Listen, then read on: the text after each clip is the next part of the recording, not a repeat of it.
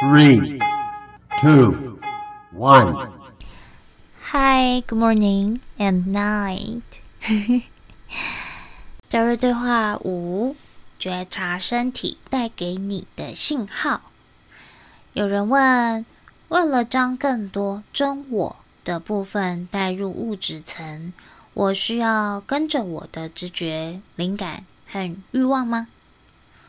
德瑞说：跟着你的灵感，跟着你的直觉，这就是你们应该做的。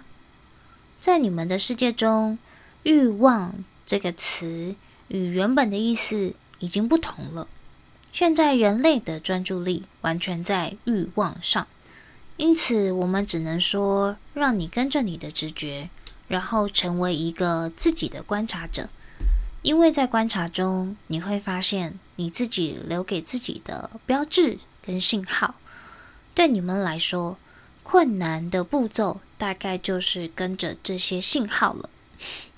你们常常不去留意，总会打断这些信号带给你的线索。又有人问：“你的意思是说，我只需要让我的大脑明白，无论我想要体验什么都是可能的，然后我的大脑并不需要知道如何去解决问题，答案一定会完美的出现吗？”扎瑞说：“你不需要让你的大脑明白你到底想要什么。让我们换个方式来讲吧。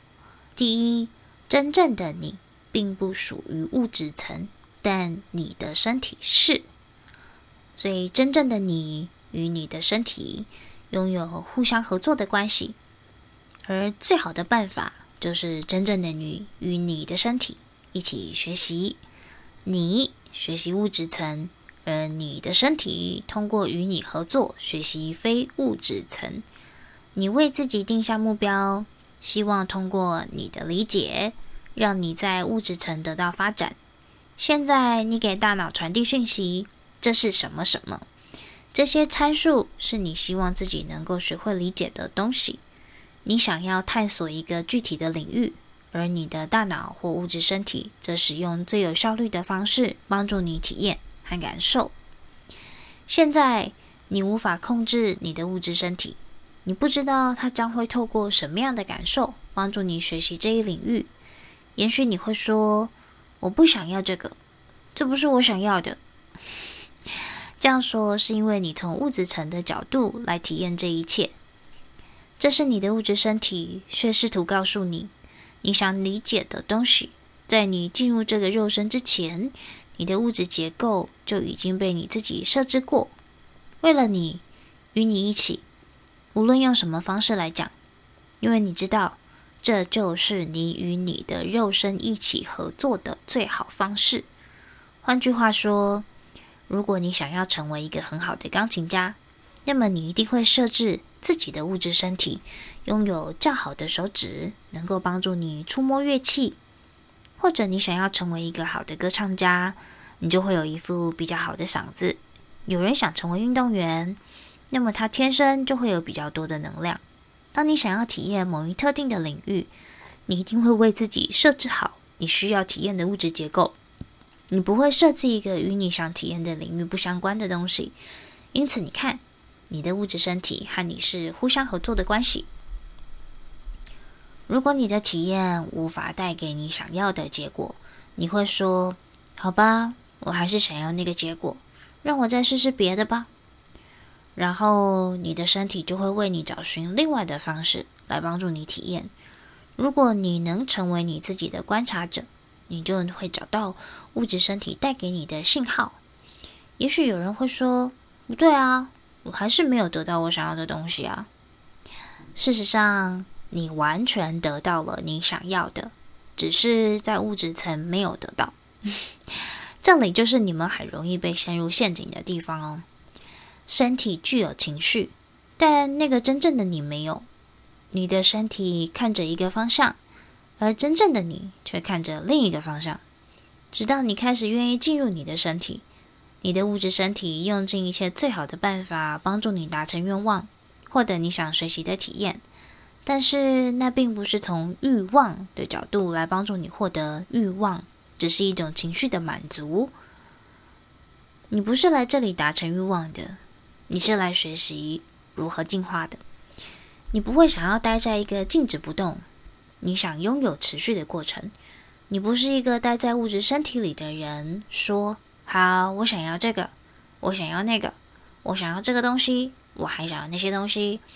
如果你是想要这些那些，那么你还像个小孩。一个小朋友和妈妈经过玩具店，他说：“妈妈，妈妈，我要这个玩具，我要这个，我要这个，你给我买。”然后最后妈妈受不了了，就说：“好吧，我给你买，这是你的玩具。”一个星期后，小朋友又说：“Oh, it's so boring，这个玩具我玩腻了。”他说：“See，你们就是这样在物质层运作的。你想干的所有的事情，都是为了满足你的欲望。每次你改变的时候，欲望就换成了下一个。”你还经常厌倦他们，一直不停寻找自我满足。又有人问：当我发现自己觉察的越来越多，越来越能理解这个人生游戏的时候，为什么我开始感觉到物质生活变得无聊了呢？戴瑞说：“No，不，不会无聊的。你需要从进化的角度来看，而不是从欲望满足的角度。当你从进化，”的角度看，你的生活会变得非常的不一样。如果你想要让事情发生，然后他们就发生，这就像个小孩，永远得不到满足啊。但是，如果你能够看到事情的发生，并且理解为什么它会发生，它是怎么样发生的呢？你能从这些事情中学到什么？这在你的个人进化中悟到了什么？这就会变得越来越有趣。因为这个角度上看，你将会开始推动自己进入越来越多的觉知状态。换句话说，其实一个最简单的事情都能够变得让你陶醉。每一次你都能从一个不同的角度去看待，就像棋子游戏，每次你玩的时候都能从一个不同的角度去玩。这与生活是一样的。如果你说“好吧，这个体验我够了”。然后又有新的东西出现在你身边，你又会说啊，这个我好像还没体验过，让我玩玩看如何？你永远都不会玩够，你会觉得这个人生游戏越来越有趣哦。谢谢，我们是导瑞。